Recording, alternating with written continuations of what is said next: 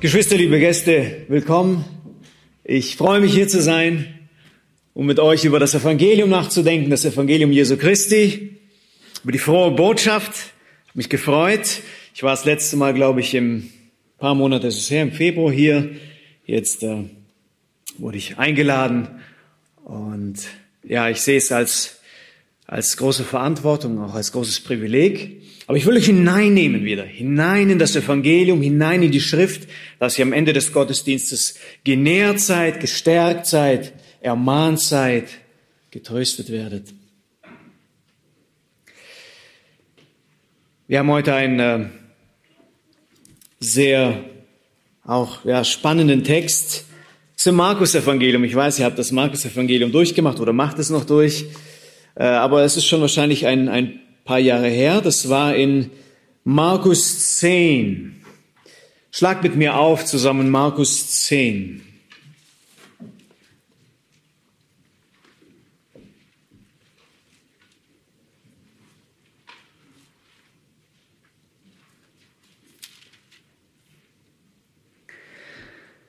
Markus 10, die Verse 17 bis 22. Markus 10, die Verse 17 bis 22. Dort heißt es, und als er, also Jesus, auf den Weg hinausging, lief einer herzu, fiel vor ihm auf die Knie und fragte ihn, guter Lehrer, was soll ich tun, um ewiges Leben zu erben? Jesus aber sprach zu ihm, was nennst du mich gut? Niemand ist gut als nur einer, Gott. Die Gebote kennst du. Du sollst nicht töten, du sollst nicht Ehe brechen, du sollst nicht stehlen, du sollst kein falsches Zeugnis ablegen, Du sollst nichts vorenthalten, ehre deinen Vater und deine Mutter. Er aber sprach zu ihm, Lehrer, dies alles habe ich beachtet von meiner Jugend an. Jesus aber blickte ihn an, liebte ihn und sprach zu ihm, eins fehlt dir. Geh hin, verkaufe, was du hast, und gib es den Armen und du wirst einen Schatz im Himmel haben und komm und folge mir nach. Er aber wurde traurig über das Wort und ging betrübt weg, denn er hatte viele Besitztümer. Wir werden ganz kurz still. Jesus, ich vertraue dir diesen Text an und bete darum, dass du heute durch deinen Geist wirkst, beleb uns, kräftige uns, Herr, dass wir auf dich fokussiert sind, das Evangelium im Fokus haben. Amen.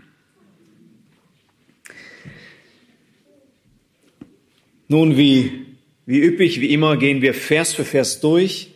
Wir nehmen diese Verse auseinander und schauen, was Gott hier sagen möchte, was er uns sagen möchte. Jesus, er war auf dem Weg nach Jerusalem mit dem Ziel, dort zu sterben. Das hatte er bereits seinen Jüngern, zumindest hier in diesem Abschnitt, zweimal gesagt, zweimal vorausprophezeit, dass der Menschensohn überliefert wird, ja, verspottet wird und sterben wird. Das sehen wir in Markus 9. Das Problem war nur, die Jünger haben es bis dahin noch nicht verstanden, was, was vor sich geht, was Jesus hier sagt. Auf jeden Fall auf diesem Weg dorthin, auf diesem Weg nach Jerusalem, ähm, reiste er durch verschiedene Gebiete, unter anderem nach Galiläa und dann von Galiläa zurück kam er in das Gebiet, das lesen wir in Markus 10.1, jenseits des Jordans. Es gab ein Diesseits des Jordans und Jenseits. Und Jenseits, das war ähm, das Gebiet Perea. Perea. Und in diesem Gebiet, begegnete ihm ein Mann. Ein Mann.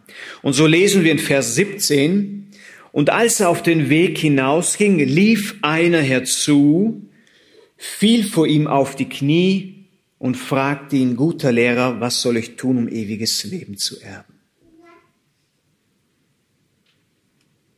Lukas, also es gibt verschiedene, in den verschiedenen Evangelien wird diese Begebenheit auch geschildert. Und Lukas berichtet uns, dass dieser eine hier, der auf Jesus zukam, ein Oberster war. Ein Oberster, griechisch Archon. Dieses Wort Archon ist ein sehr breiter Begriff, breit gefächert. Ja, zur Zeit des Neuen Testamentes wird dieses Wort sehr oft verwendet für Menschen mit religiösem Hintergrund. Zum Beispiel Nikodemus. Nikodemus, das wissen wir aus Johannes 3, er war ein Oberster. Ja, das gleiche Wort, ein Oberster und ein Pharisäer, der zum Hohen Rat gehörte. In, in Lukas 14 lesen wir, dass Jesus von einem Obersten der Pharisäer eingeladen war. Und vielleicht war auch dieser Mann hier, der auf Jesus zukam, auch ein Pharisäer. Vielleicht auch ein Synagogenvorsteher. Ja, man weiß es nicht genau, aber dieser Begriff Oberste wird auch mit dem Synagogenvorsteher verbunden. Oder vielleicht war er auch ein Mitglied des Hohen Rates. Wir wissen es nicht genau, aber was wir wissen ist, er war ein Mann hohen Ranges. Ein Mann hohen Ranges. Deswegen auch ein Oberster, ja. Er hat etwas erreicht. Die anderen Evangelien berichten noch, dass er jung war, ja, jung und, wie ich es gesagt habe, reich. Also ganz kurz gesagt, dieser Mann hatte es zu etwas gebracht. Er hatte Erfolg, er hatte Ansehen, er hatte Reichtum und doch fehlte ihm etwas. Etwas fehlte in seinem Leben. Er empfand eine, eine Leere im Herzen, eine, eine Unruhe, eine, ein Unerfülltsein. Es trieb ihn an. Ja, so wie ein, kennt ihr das aus dem All, diese schwarzen Löcher, die alles aufsaugen und man kriegt sie nicht gesättigt. So muss man sich das vorstellen, etwas, was sie nicht stillen konnte. Er suchte nach etwas. Und diese, ja, diese Ungewissheit, diese Unruhe, sie trieb ihn an. Und daraufhin macht er das einzige, das einzige Richtige. Das einzige Richtige. Was macht er? Er läuft zu Jesus. Er läuft zu Jesus. Es ist eher ungewöhnlich für so einen Mann in dieser Klasse. So ein Oberster, solche Menschen, die, die rennen nicht und schon gar nicht fallen sie auf die Knie vor anderen. Und falls er wirklich ein Pharisäer war, ja, dann war es erst recht erstaunlich, weil was lesen wir über die Pharisäer? Ständig in den Evangelien. Wenn sie mit Jesus in Kontakt kommen, was sehen wir dort? Nichts Positives, nicht wahr? Anfeindung. Sie haben Jesus versucht, beleidigt, verfolgt, gekreuzigt. Also nicht im entferntesten würde so ein Pharisäer es wagen, auf die Knie vor dem Herrn zu gehen. Aber dieser junge, reiche Oberste, er tat es. Er läuft zur einzig wahren Quelle, getrieben von dieser Unerfülltheit, von dieser Leere im Herzen. Und das ist gut und das ist erfreulich. Denn wisst ihr, viele Menschen heute haben auch in sich eine Unzufriedenheit, eine Unruhe, eine Ungewissheit. Und sie suchen nach Antworten. Sie suchen nach Hilfe. Aber das Problem ist, sie suchen woanders. Sie suchen Rat vielleicht in einer anderen Religion, in einer anderen Ideologie, in Psychologie, in der Natur, in der Meditation, im Vergnügen, im Materialismus. Man könnte die Liste unendlich führen. Dort sucht man Zuflucht und hofft, dass man Antworten bekommt. Und vielleicht kriegt man auch Antworten, aber es sind nicht die richtigen. Es stillt das Herz nicht. Es gibt keine Erfüllung. Es gibt keinen Frieden. Und man sucht weiter und weiter und weiter. Dieser Mann hier nicht. Er geht zu Jesus und demütigt sich vor ihn und fragt ihn, interessante Frage, schaut mal her, auf die Knie und fragte ihn, guter Lehrer, was soll ich tun, um ewiges Leben zu erben? Also dieser Mann, er hat wirklich den aufrichtigen Wunsch, das muss man ihm lassen, einen aufrichtigen Wunsch, ein aufrichtiges Verlangen, ja, ewiges Leben zu bekommen.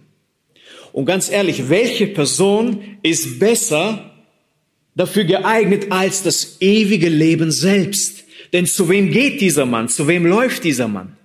Er läuft zum ewigen Leben in Person.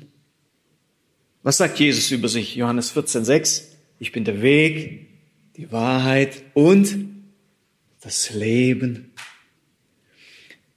Die Begebenheit mit äh, Lazarus in Johannes 11.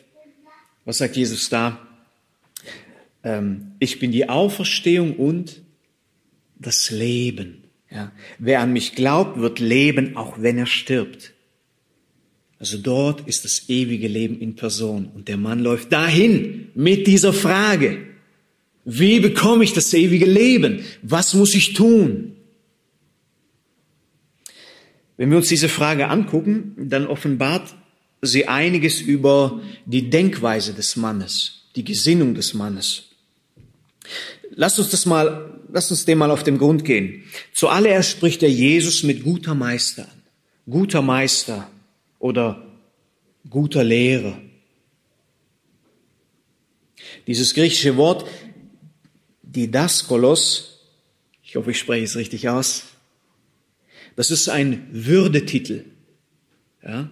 Ein Würdetitel, mit dem Schriftgelehrte und auch Rabbiner ja, betitelt wurden. Ja?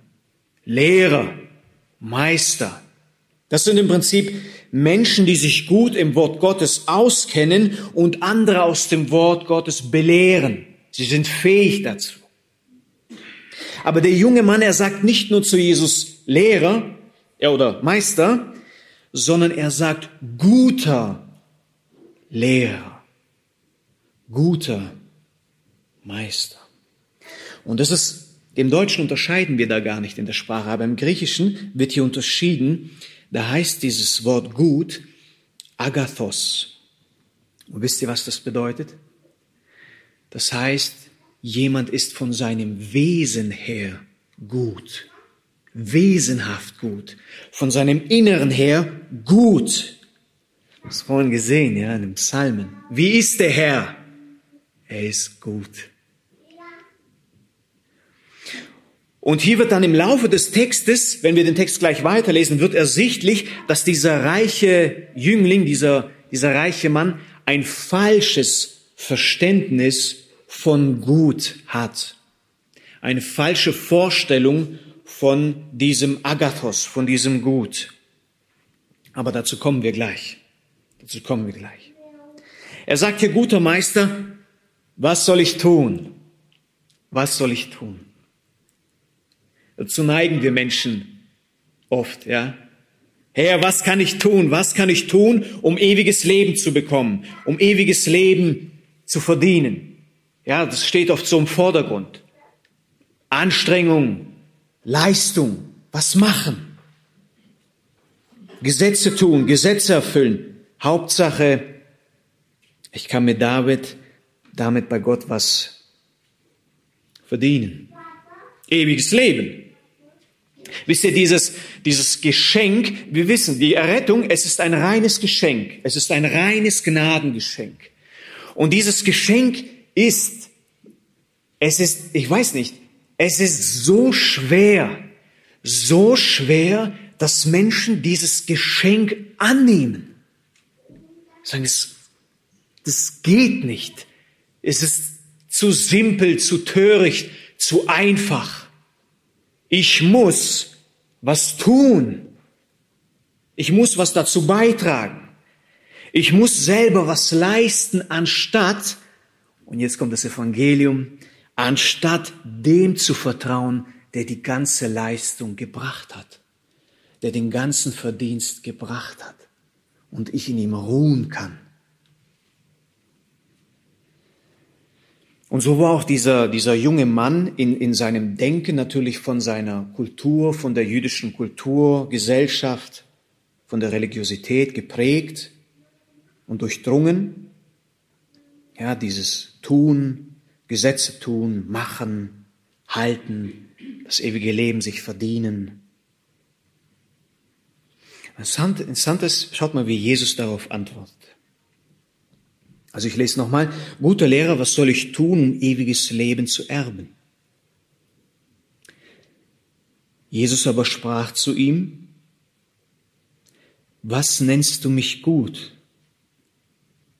Niemand ist gut als nur einer, Gott.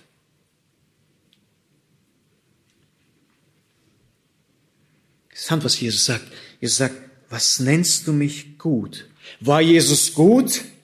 War er von seinem Wesen her gut? Natürlich. Natürlich war Jesus gut. Ich meine, wer ist Jesus? Gott selbst. In ihm ist keine Finsternis. Er ist gut durch und durch. Aber das erkannte dieser reiche Jüngling nicht in dieser Situation. Er erkannte es nicht, sonst wäre er auch am Ende er wäre nicht betrübt weggelaufen, wenn er wirklich wüsste, wer vor ihm hier steht. Aber er sah Jesus lediglich als einen, als einen Lehrer an, einen guten Meister. Vielleicht wie einige andere Lehrer auch, wie Nikodemus zum Beispiel. Einer von vielen, aber ein besonders guter. Aber er hatte keinen blassen Schimmer, wer hier wirklich vor ihm stand. Gott selbst manifestiert in der Person Jesu Christi. Und Jesus wusste das. Jesus wusste das. Er kann doch ins Herz sehen. Er sieht, was in diesem Mann vorgeht. Und deswegen sagt er, was nennst du mich gut?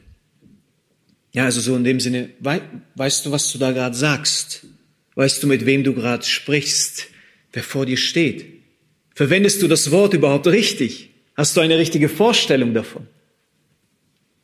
Niemand ist gut als Gott allein. Was für eine Aussage. Niemand ist gut als Gott allein. Da kommt bei manchen die Kinnlade runter. Wie kann Jesus so eine Aussage treffen? Und ich sehe das als eine absolute Aussage. Niemand ist niemand. Also mit anderen Worten, es gibt keine guten Menschen. Es gibt keine guten Menschen. Kein einziger Mensch ist von seinem Wesen her gut, außer Gott allein. Und das merken wir, wenn wir so die Schrift lesen, im Alten Testament wie auch im Neuen Testament, was die Bibel lehrt über den gefallenen Menschen, über den sündigen Menschen. Ich, ich lese euch zwei Stellen vor aber ich denke, ihr seid damit vertraut. Der Klassiker in Römer 3, wo Paulus sagt, es ist keiner gerecht, auch nicht einer. Es ist keiner, der verständig ist, der nach Gott fragt. Sie sind alle abgewichen, sie taugen alle zusammen nichts. Da ist keiner, der Gutes tut. Auch nicht einer. Und dann sagt er, Jesus wird ja oft mit den Pharisäern konfrontiert und dann sagt er zu ihnen in Matthäus 12, Schlangenbrut, wie könnt ihr Gutes reden? Wie geht das? Da ihr böse seid. Wie, wie geht das? Wie kann aus eurem Mund was Gutes kommen, wo ihr doch innen drin böse seid von eurem Wesen? Wie könnt ihr rote Äpfel tragen an den Bäumen, wo doch ihr faule Bäume seid. Habt ihr die dran geklebt oder was?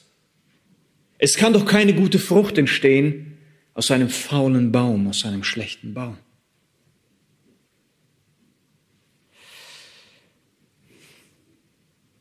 Also diese, diese Aussage, die Jesus hier trifft, die entrüstet.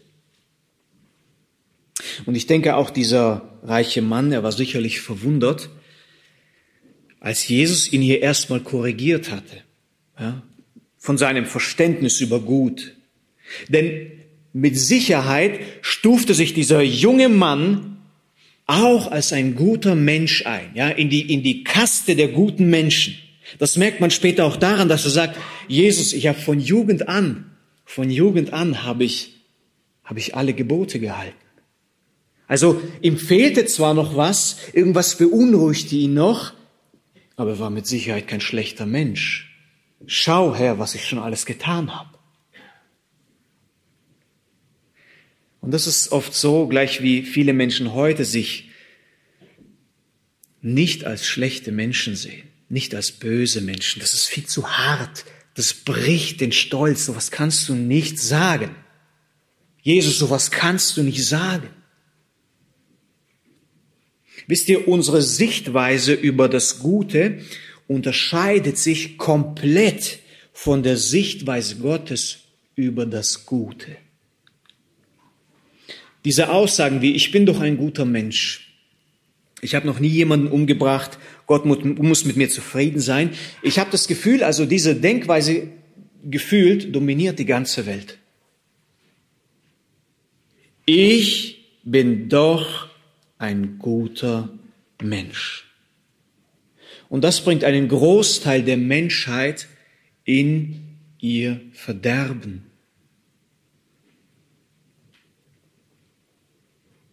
Vielleicht hoffen Sie dort, Gott anzutreffen mit einer Waage, mit guten und schlechten Werken, was überwiegt.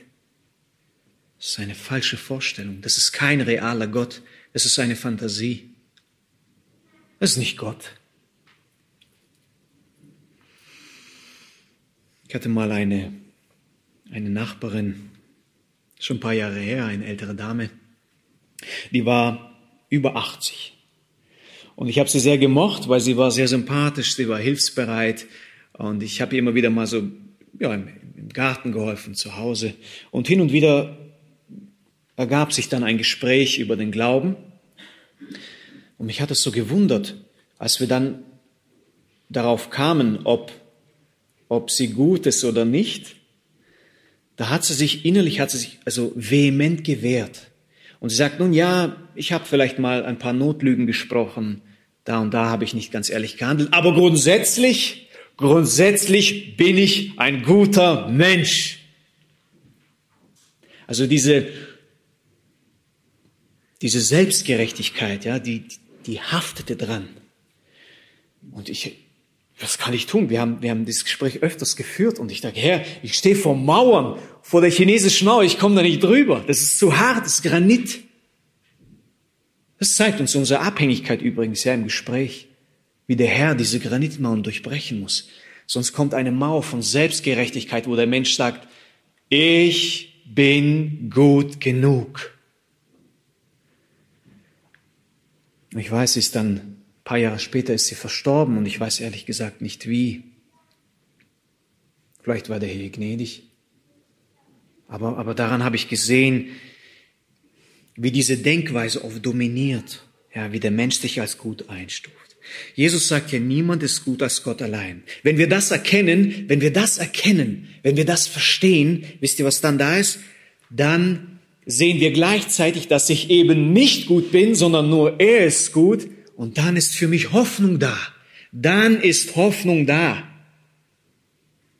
Dann ist Erlösung da.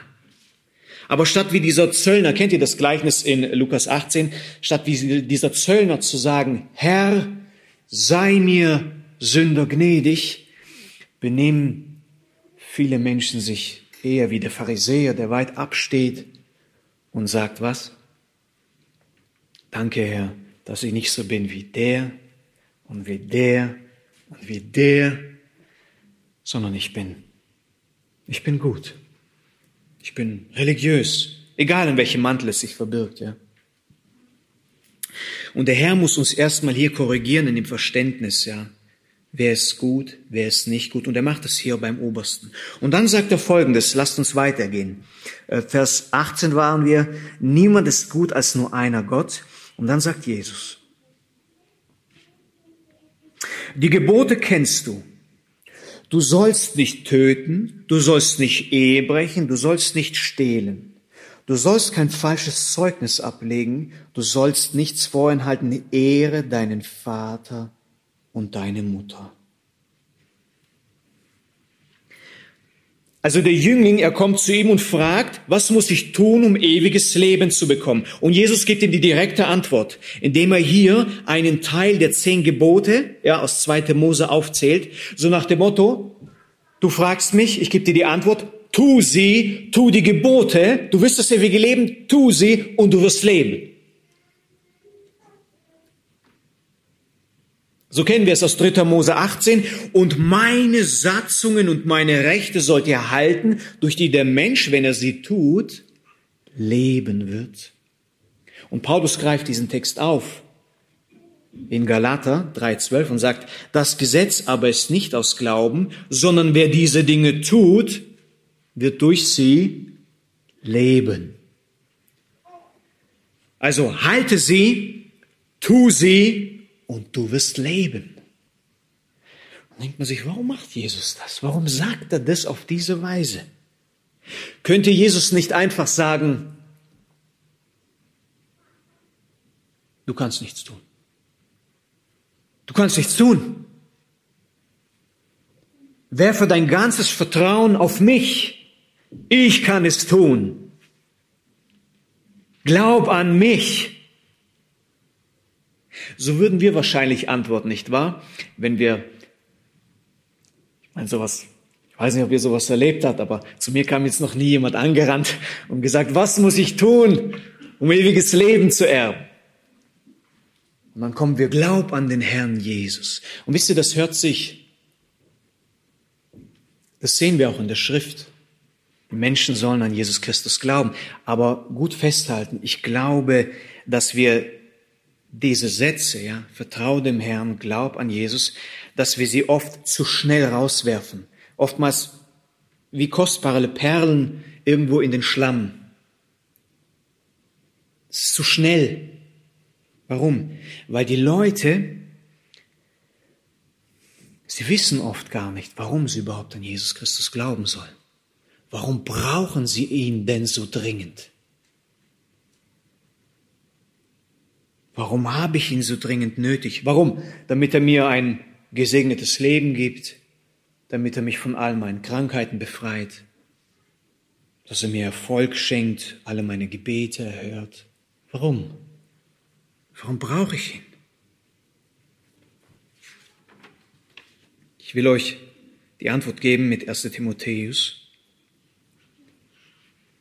1, Vers 15, da heißt es, glaubwürdig ist das Wort, und aller Annahme wert, dass Christus Jesus in die Welt gekommen ist, um Sünder zu retten, von denen ich der Größte bin.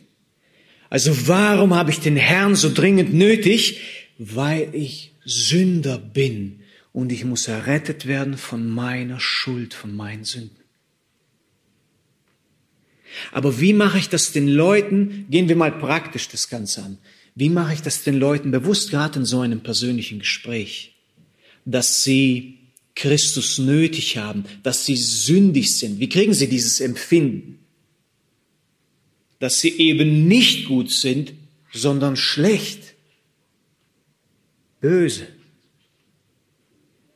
Wisst ihr, wie man sie dafür sensibel macht?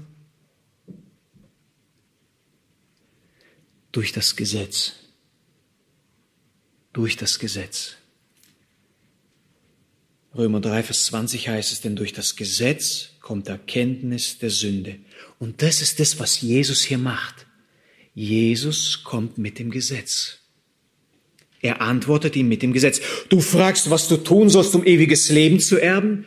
Tu das Gesetz. Halte das Gesetz und du wirst leben. Jetzt ganz wichtig, Jesus sagt es nicht, um ihn anzuspornen und zu sagen, komm, du hast es schon so gut gehalten. Ein bisschen fehlt dir noch, streng dich noch ein bisschen an. Halt es noch. Besser. Nein, nein. Jesus nimmt dieses Gesetz und stellt, ihr kennt das Beispiel, diesen Spiegel auf, damit dieser reiche Jüngling selber erkennt im Spiegel, im Gesetz, dass er es nicht schaffen kann, dieses Gesetz einzuhalten, dass er eben nicht gut ist, sondern schlecht und, und zerbrechen muss und sagen muss, ja, Jesus, du hast recht, keiner ist gut außer Gott allein.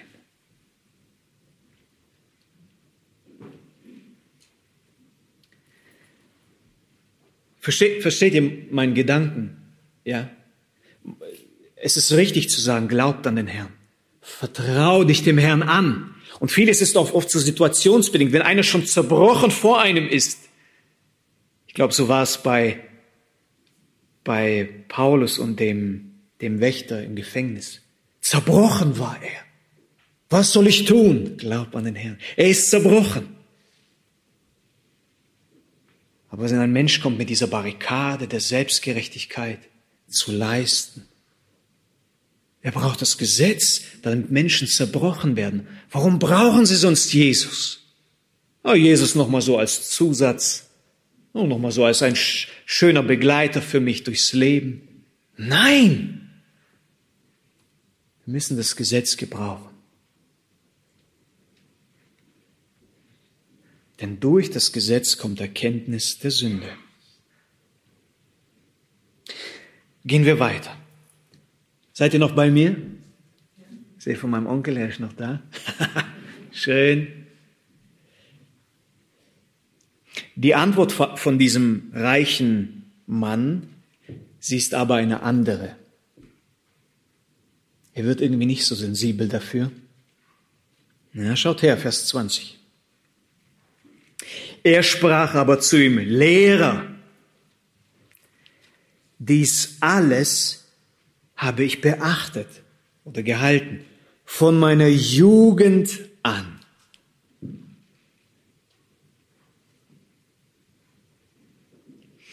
Anhand von dieser Aussage, die wir jetzt gerade gelesen haben, merkt man, dass dieser Oberste nicht verstanden hat, warum das Gesetz gegeben wurde. Anstatt, ich sage es nochmal, zu erkennen, dass er jetzt, dass er Sünder ist und es nicht halten kann, bleibt er blind. Er bleibt blind für seine Sünden. Und, und brüstet sich damit, ja, und sagt, Herr, ich habe alles gehalten, von Jugend an. Anstatt dass das Gesetz, und das ist die Funktion des Gesetzes, zumindest eine davon, dass sie zu Christus treibt, ja, sie treibt dich zu Jesus, ähm, hält dieser junge Mann weiter an, an seinem Verständnis fest, an seiner Werkegerechtigkeit fest.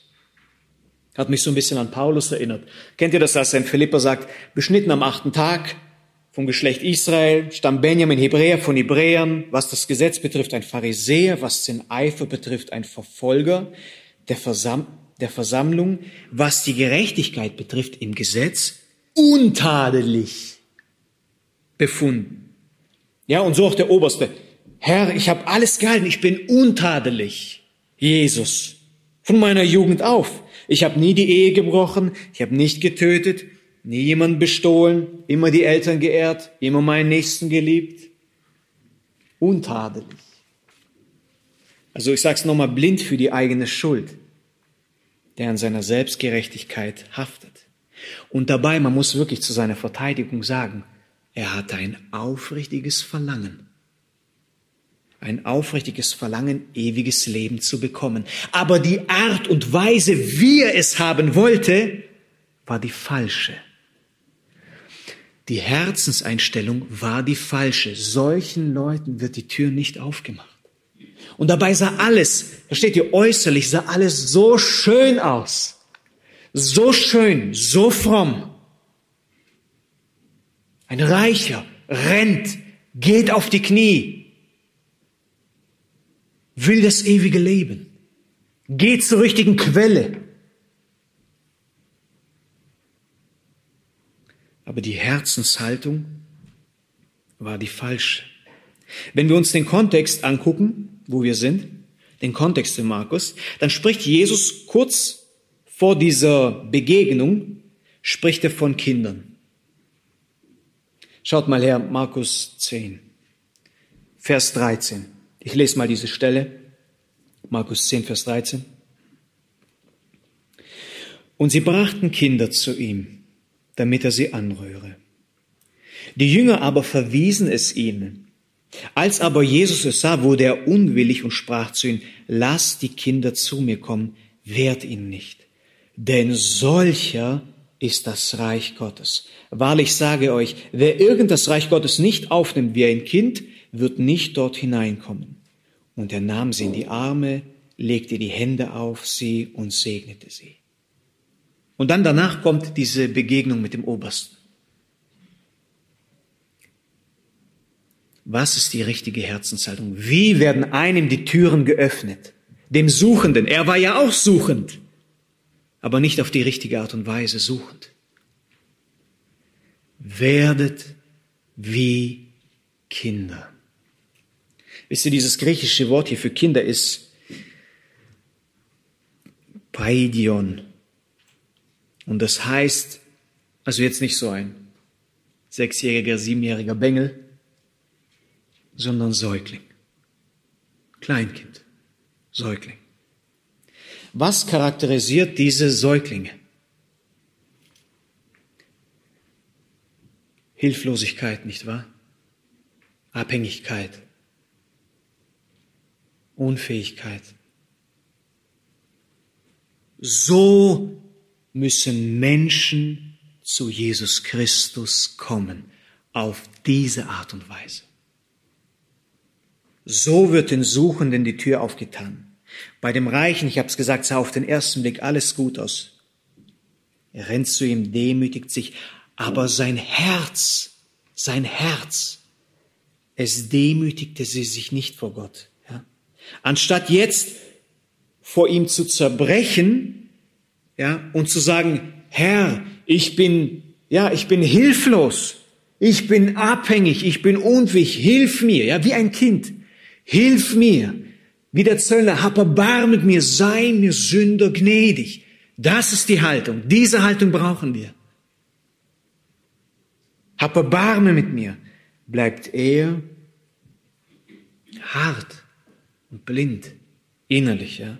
Und das offenbaren uns die nächsten Verse. Wir kommen jetzt langsam zum Schluss. Könnt ihr noch? Könnt ihr noch ein bisschen, ja?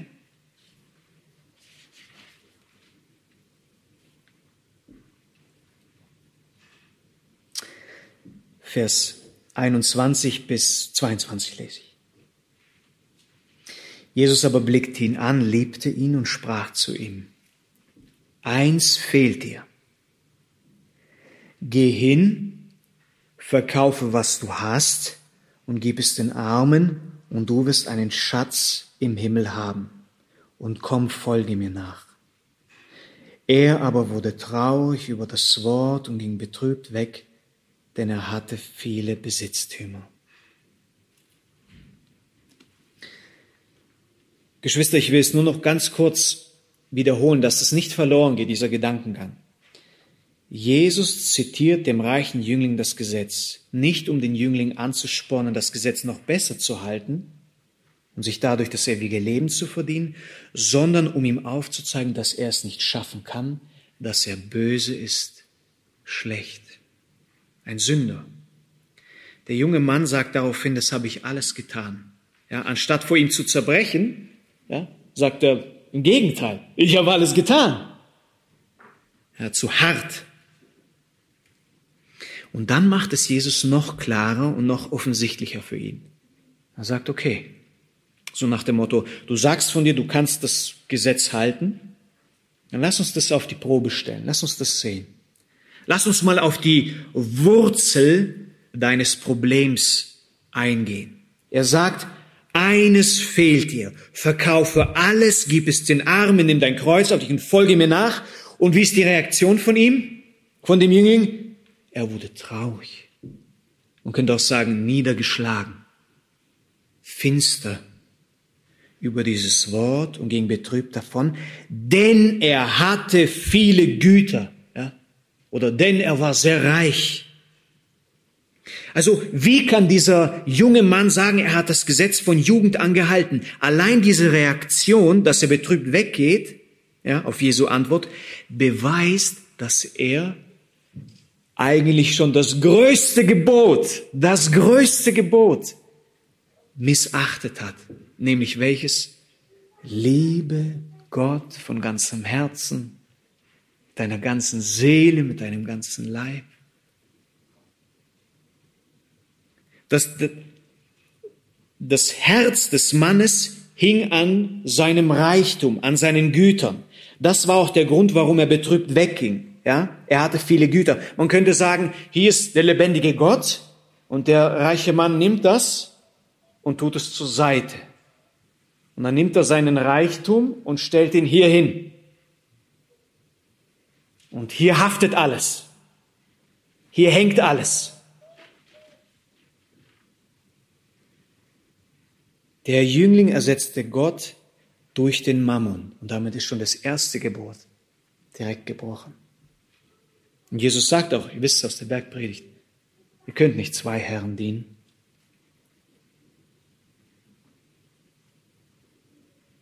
Es wollte auch der nächste Verstoß. Man könnte es weiterführen. Ja, lieb deinen Nächsten wie dich selbst.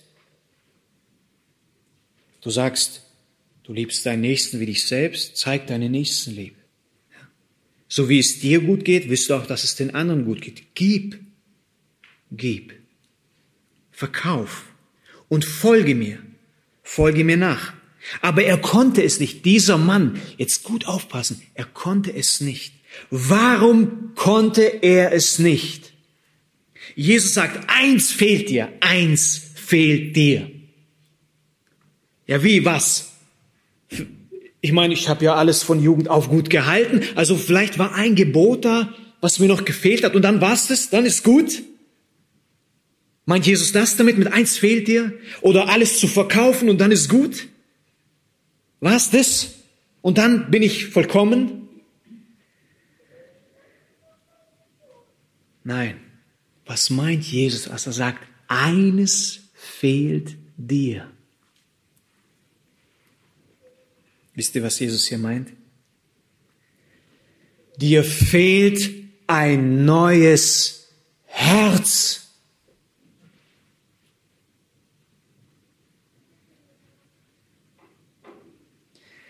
Dir fehlt lebendiger Glaube, der heraus entsteht aus einem neuen Herz.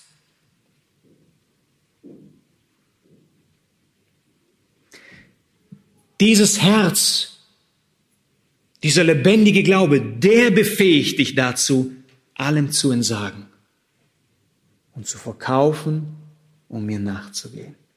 Hast du das nicht, gehst du betrübt weg und bleibst daran haften.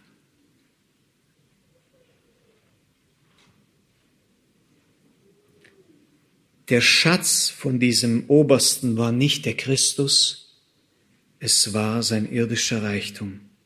Es ist hier wichtig zu verstehen, Geschwister, wenn wir hier diesen Text lesen, dann das Problem in erster Linie sind nicht die Güter. Es ist nicht in erster Linie der Reichtum. Es ist das alte, steinerne, sündige Herz, das an diesen Dingen klebt und sie zum Mammon macht zu Götzen macht. Und davon will ihn Christus losreißen. Reiß dich los davon. Also das Herz ist die Wurzel des Problems, nicht der Reichtum. Das Herz, der Reichtum offenbart die Haltung deines Herzens. Es ist so wie Geld. Geld ist da, Geld ist neutral, aber wann wird's gefährlich? Wenn unser Herz ins Spiel kommt. Dann wird's gefährlich. Und das bezieht sich nicht nur auf den Reichtum, auf jede andere Sache. Dieses Herz in uns, das ist der Ort deiner Gedanken, deines Verlangens, deines Wollens. Das Herz bist eigentlich, wer du wirklich bist. Das klammert sich an alles. Wenn es Gott nicht als Herrn hat, geht es woanders hin und sucht sich andere Herren. Und sei es im Reichtum, sei es in, in irgendwelchen Hobbys, in irgendwelchem Geld, in, in mich selbst, egal wo. Das Herz sucht sich seinen Mammut, sucht sich seinen Götzen. Und jetzt will ich zum Abschluss kommen. Deswegen haben wir auch was bitter nötig? Was haben wir bitter nötig? Ich meine, wenn jetzt hier nur der Reichtum das Übel wäre, dann wird's für uns alle schlimm aussehen, nicht wahr? Weil ich glaube, wir sind nicht die Ärmsten hier. Aber was haben wir bitter nötig? Geschwister, ich möchte es mit Liebe in Liebe herantragen. Wisst ihr, was wir nötig haben? Ein neues Herz. Ein, um es biblisch auszudrücken, ein beschnittenes Herz.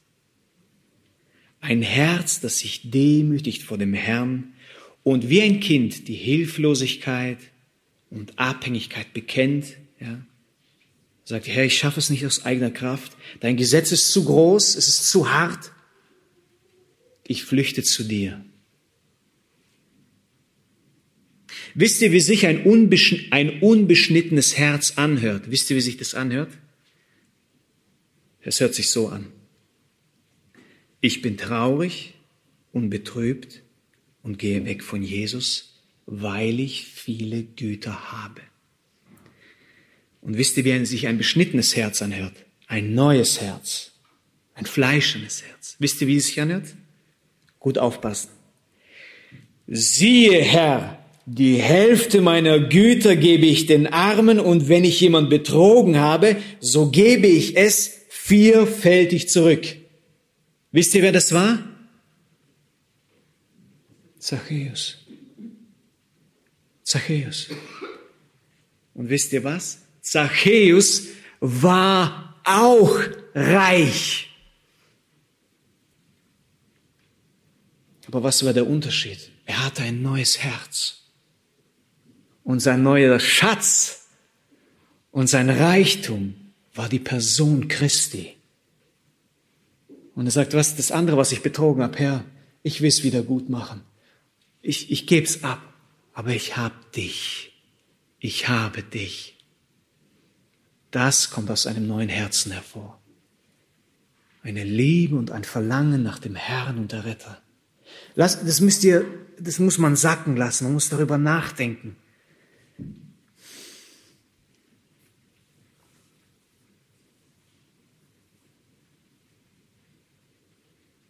Es geht hier nicht darum, dass wir, dass wir hier alles verkaufen sollen, um rettet zu werden. Es geht Jesus darum, dass wir erkennen, okay, ich bin nicht gut. Ich sehe es am Handgesetz. Ich sehe Gott allein ist gut.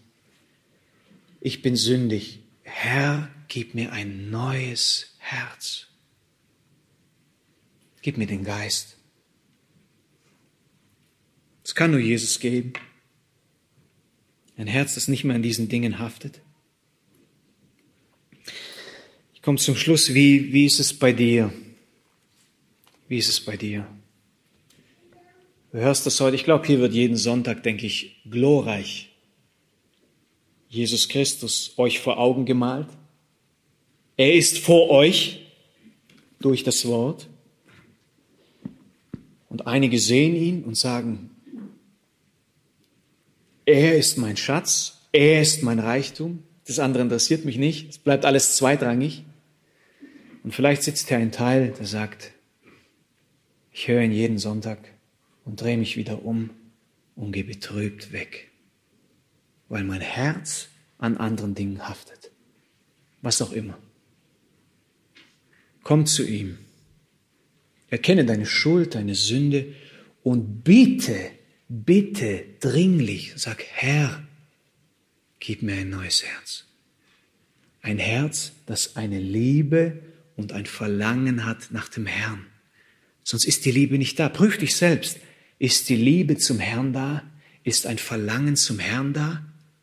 Oder ist er für dich einfach eine religiöse Figur, sagt ein Moralprediger, ja, eine historische. Ich höre ihn, aber er berührt mich nicht. Ich empfinde nichts. Versteht ihr auch, Emotionen gehen damit rein. Ich empfinde nichts für ihn.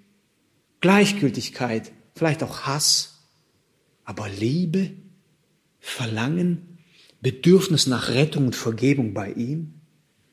Prüf es bei dir, prüft euch. Ist die Liebe des Herrn da? Und wenn nicht, bittet darum. Weil nur er kann es geben. Ich kann es euch nicht geben. Wie soll ich das machen? Er gibt's. Er hat's verheißen. Er gibt's. Amen.